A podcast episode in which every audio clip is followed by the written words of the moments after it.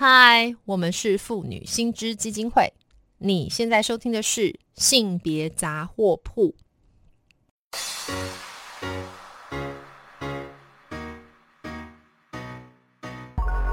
从生活看性别，与你分享生活中的性别故事。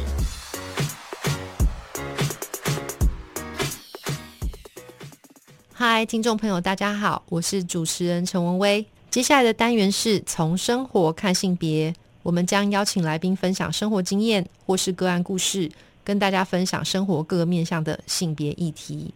前面的单元呢，我们有邀请王如璇律师来向听众介绍一九九零年代妇女新知与晚晴协会如何共同推动修正民法，争取离婚妇女的权益，让夫妻财产分配走向性别平等。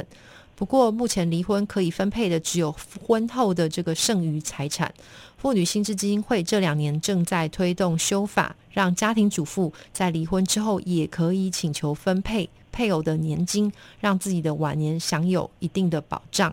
所以今天就这个议题呢，我们很荣幸邀请到东吴大学社会工作系洪慧芬洪教授。来跟我们听众朋友分享一下他在田野研究当中看到的中高龄贫穷阿妈的故事。Hello，慧芬你好。Hello，文威，各位听众大家好。慧芬老师也是我们的好朋友。其实先前也曾经邀请过你来跟我们讨论过关于这个你自己做很多关于这个贫穷女性的这个田野调查。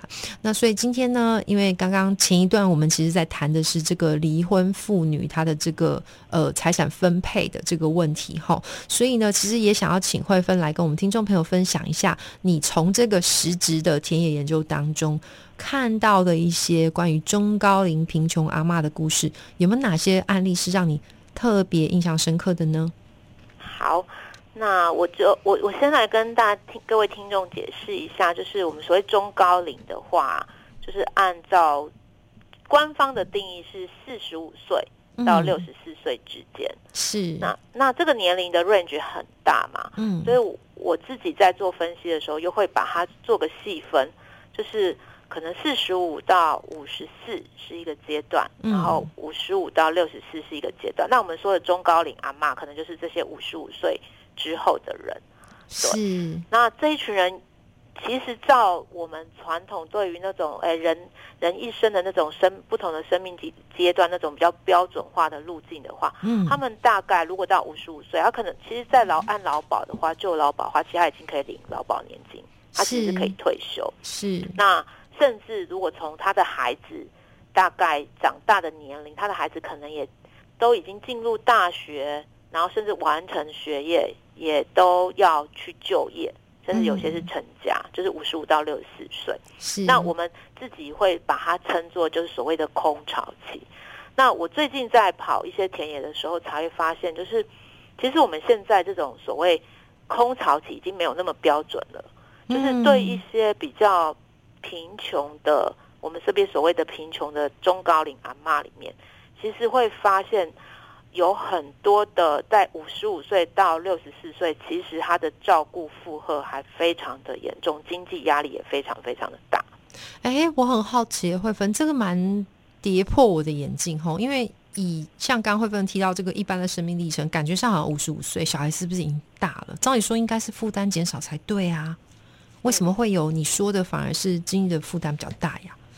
对，因为呃，如果是以女单来说的话，我我离婚了嘛，可是我可能还会有新的亲密关系，是。个新的伴侣这样。对对，那他可能会组成所谓继亲家庭，嗯，然后他会有再再有小孩出生，对，那所以可能如果，而且他也不会只有一段新的关系这样子。是，那就是他可能可能两段或三段这样子，嗯嗯，然后呢，他的小孩可能在五十五岁，如果他他新组的基金家在五十五岁这个阶段，可能都还是在学龄，甚至也有是学龄前的。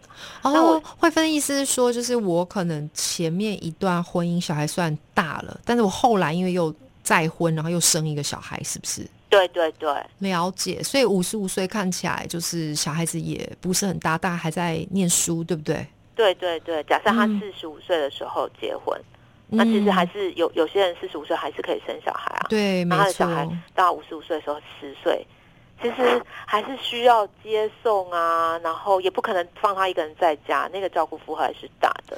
对我其实刚脑中浮现是，可能就是也她当然是就是很富有的，并且是生活很富足的女性。我说的是，比方说女明星这个伊能静，对不对？她的这个大的儿子这个小哈利在前婚已经是成人了哈，是一个独立的个体，可是他。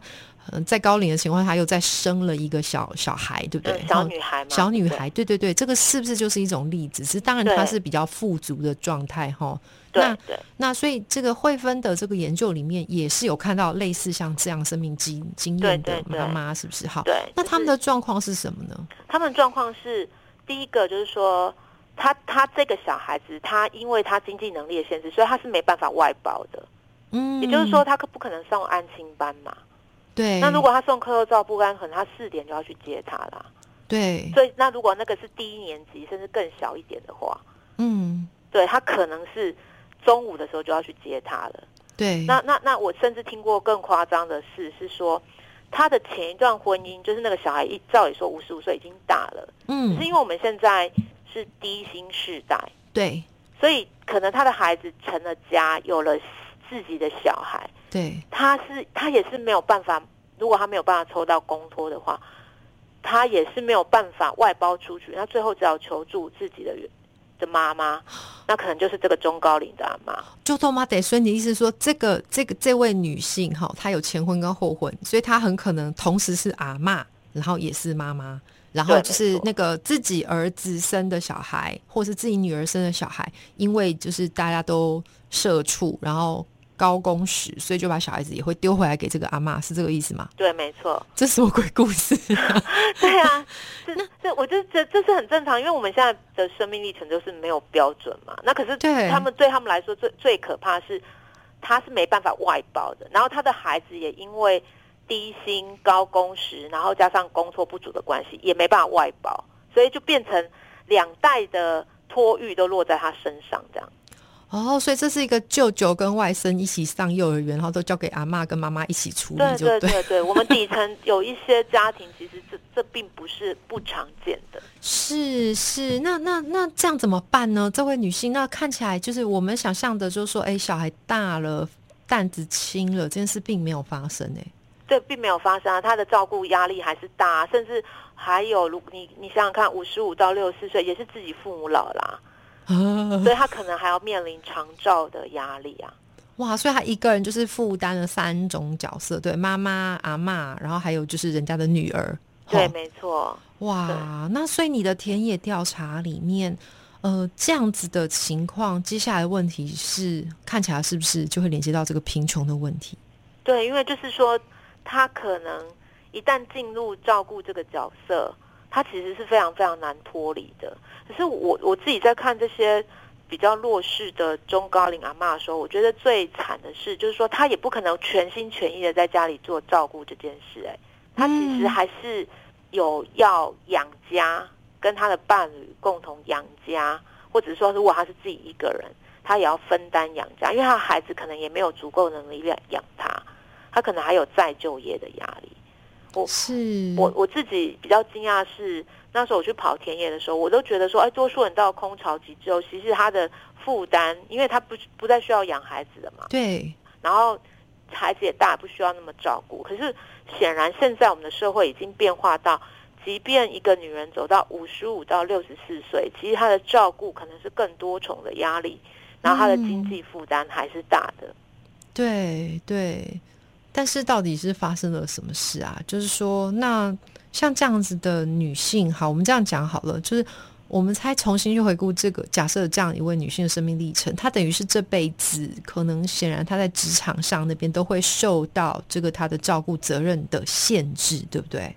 对，没错。那她怎么办？就是现在看起来，嗯，这个又要拉回来了哈。就是说，会不会你会怎么看待像这样？比方说，她同时是贫穷的单亲妈妈。那他同时也是一个贫穷的阿妈，这个问题。嗯，我会觉得我们的整个社会安全制度其实完全没有考虑到这一群人。嗯，对，就是说，因为如果一旦他带着这么沉重的照顾，要还有经济压力，他可能就是还是要有找工作或者去工作这件事要要做，可是你会发现他在找工作上面他是受到很大限制的。对，可是问题是我们目前的劳保，嗯，他其实是不考虑这一个受雇者他在照顾这上面所做对社会所做出的贡献。嗯，就说其实他付出这么多，可是这个是不会反映到他的年金的贡献上面的。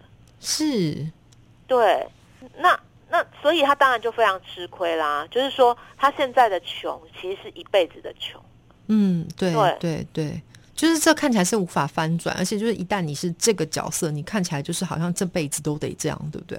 对，所以所以我会觉得我们的年金制度，不管是在呃离婚后，关于就是可不可以跟配偶请求分配的权利，嗯还有包括我们公共年金里头要有一个把照顾者的贡献考虑进来的那种基础年金，我觉得这是非常非常重要的一个政策。是，那那那，所以慧芬啊，我我知道你当然是从一个研究角色出发哈，那可是接下来我比较想要请你哈，跳脱这个教授角色，从我们这个妇女薪资呃基金会这个倡议的这个角色出发。那呃，我自己手边有个资料哈，就说像你在谈的这个贫穷阿妈的现象，其实我知道这个我们的行政院政务委员林万亿林委员。也承认哦，他说未来我们必须要面对这个贫穷阿嬷的问题。那我也知道说，我们妇女薪资基金会其实一直有提出相当的这个年金改革主张啊，比方说呃一些建立这个基础年金制度哈，或者是说这个离婚请求分配年金的修法。那你自己在倡议的路上，呃，你认为政府的态度是什么？还有这件事情，如果政府不处理的话，会有什么样的后果？还有，当然最重要，你的建议在这边是不是也可以跟我们听众朋友分享一下？我觉得，就是其实基础年金从第一次年改的时候，妇女薪资其实就提出相关的倡议主张嘛。嗯，对，然后呃，但是其实几乎政府是置之不理的。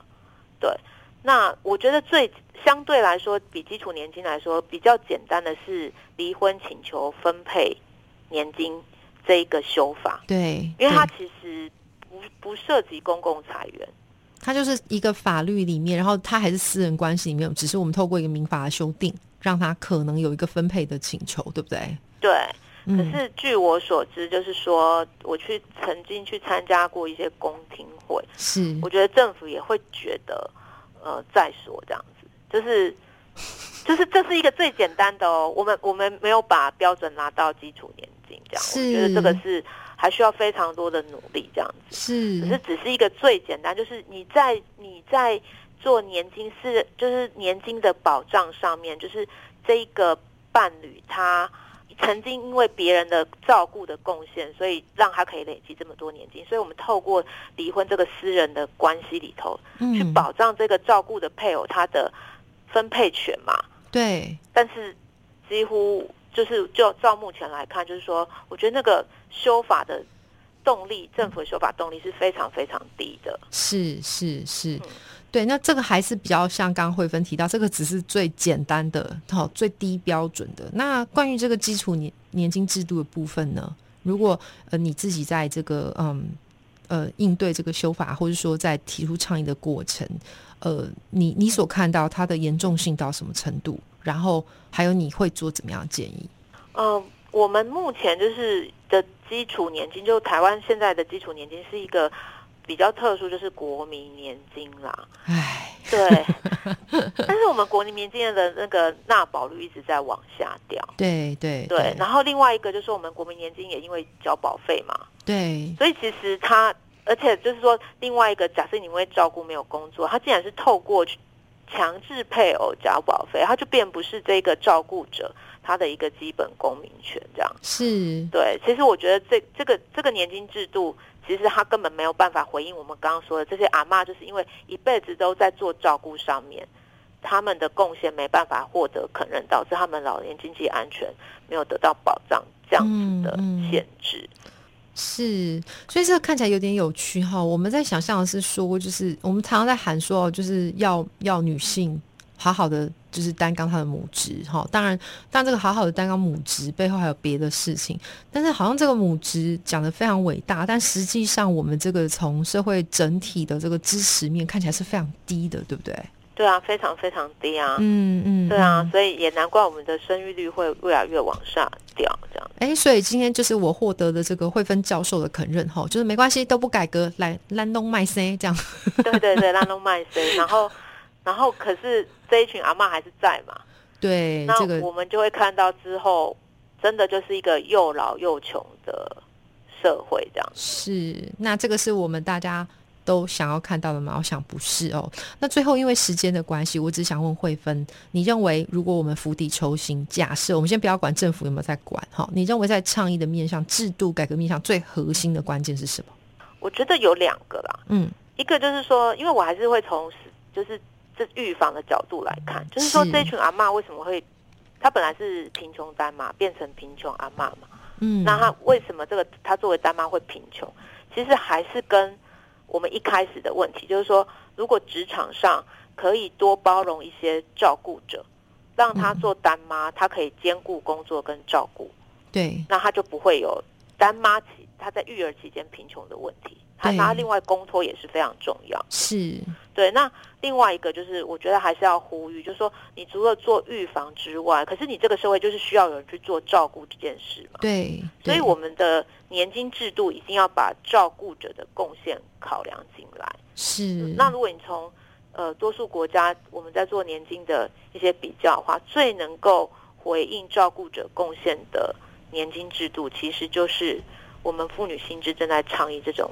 有税收，而不是有保费，然后人人都因为他的公民权就可以享有的基础年金。是，我想这个还是最核心，我们要再度呼吁啊！我想应该慧芬也会同意我嘛，吼，就是说这个照，就是这个照顾，或者说这个人人在这个不同的角色，尤其是不同的性别角色之下所处的位置，都不应该因此而受到。公民权上的剥夺。那当我们的政府是一个民主的，而且是支持这个社会福利保障的一个政府的时候，应该要很核心的来去作为最低度公民权保障的这样子的一个功能才对。对，没错，是那真的是真的。今天非常谢谢慧芬哦，来跟我们分享这么多鬼故事。还有当然没有啦，说鬼故事开玩笑。我觉得这个是很多元，也让我们看到说，其实这个社会确实面貌是更多元。哈，那呃，我我想在这个面貌多元的情况下，我们的整体社会怎么样去做更？进一步的阴影，好，让我们每个人都呃真正能够落实这个公民权。我想这个是非常非常核心的议题。今天再度谢谢慧芬哦，希望下次还有机会可以邀请你上节目。谢谢你，谢谢文威，谢谢大家。嗯，好，拜拜。好，拜拜。如果听众朋友对于今天谈到的性别议题有兴趣的话，可以到妇女新知基金会的脸书粉专按赞追踪，或是发罗妇女新知的 IG 网站。当然，我们更欢迎小额捐款，支持我们继续争取权益哦。